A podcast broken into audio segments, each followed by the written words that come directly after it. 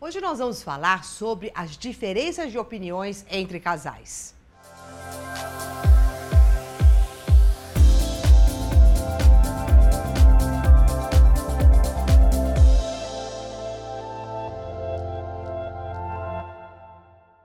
Eu sou Maura de Albanese e vou te dar uma dica muito bacana para que você, durante aqueles momentos de muita discussão, um quer uma coisa, outro quer outra, como que vamos resolver esta situação?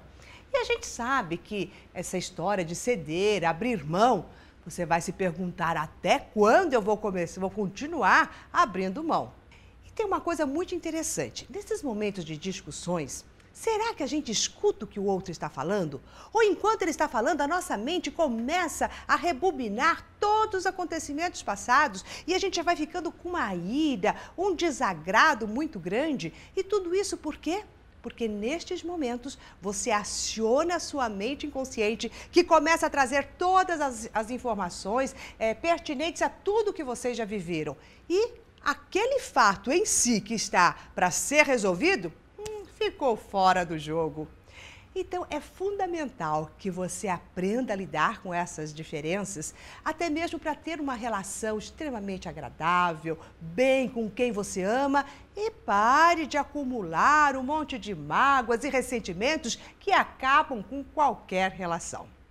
Então, vamos lá. A dica é a seguinte: quando você for escutar a opinião do outro, eu quero que você escute vendo os pontos positivos. O que, que tem de bom, o que, que ele está te trazendo, qual é o aspecto bacana que ele está vendo e que você não está reconhecendo. E você não reconhece porque você está sempre voltado para o que você vai deixar, o que você vai perder.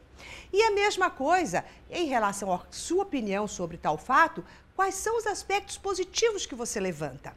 E daí, vocês dois juntos vão olhar o que tem de positivo de um aspecto, o que tem de positivo do outro e vão fazer uma escolha consensual a partir dos ganhos que vocês terão.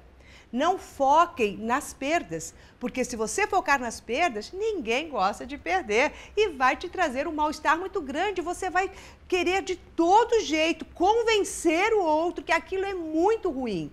Então, olhe para os dois lados, a opinião dos dois, os aspectos positivos. Isso ajuda e muito para que vocês possam encontrar um consenso muito bacana entre os dois e passem a viver muito felizes. Então, se você gostou dessa dica, compartilhe com seus amigos. E se você ainda não faz parte da minha lista de e-mails do meu coach semanal, cadastre-se aqui em alguma parte desta tela do vídeo, vai aparecer um lugar para você poder dar o seu e-mail e aí você será o primeiro a receber todas as dicas que eu vou te dar, porque o que nós vamos fazer aqui é resgatar o seu poder mental. Eu vou ajudar você a utilizar a sua força mental e a potencializar os seus talentos para resolver todos os problemas da sua vida e, é claro, ter uma vida muito melhor.